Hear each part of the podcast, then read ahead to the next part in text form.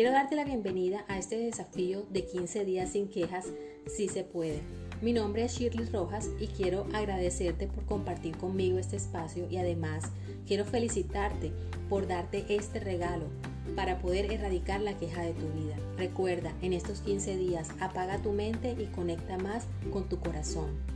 Durante este tiempo vamos a compartir preguntas, vamos a compartir muchas herramientas que yo estoy segura que van a ser de gran provecho para que erradiques la queja de tus pensamientos, de tus palabras y definitivamente de tu vida.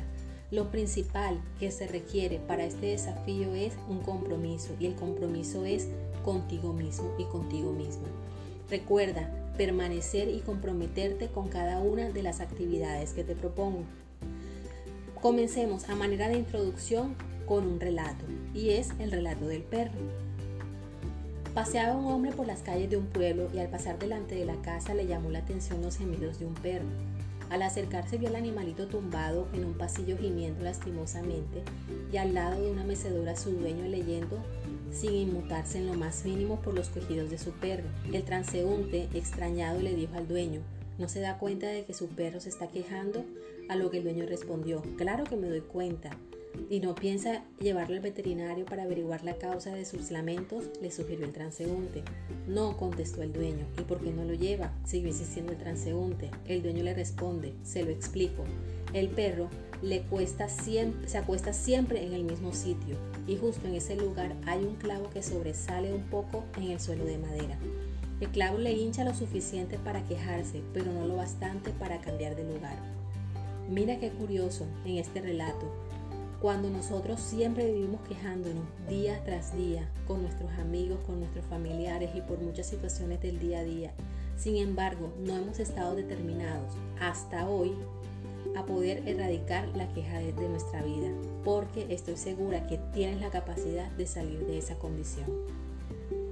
El día de hoy te voy a proponer el primer ejercicio y es el estar atentos. En este día te voy a invitar a prestar atención a todos tus pensamientos, a todo ese discurso interno, a esa conversación interna que te dices a ti mismo, cómo reaccionas ante algunas eventualidades de la, de la vida o del día a día. No te cohibas, solamente sé compasivo y comprensivo contigo mismo.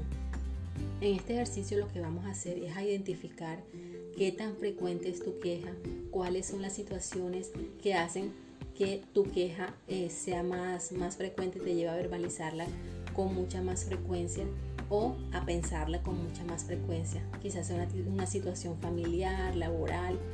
Bueno, en ese momento lo, lo iremos descubriendo. Recuerda que solamente vas a observarte, va a ser sin ningún juicio. No se vale yo sí me quejo, la queja de la queja.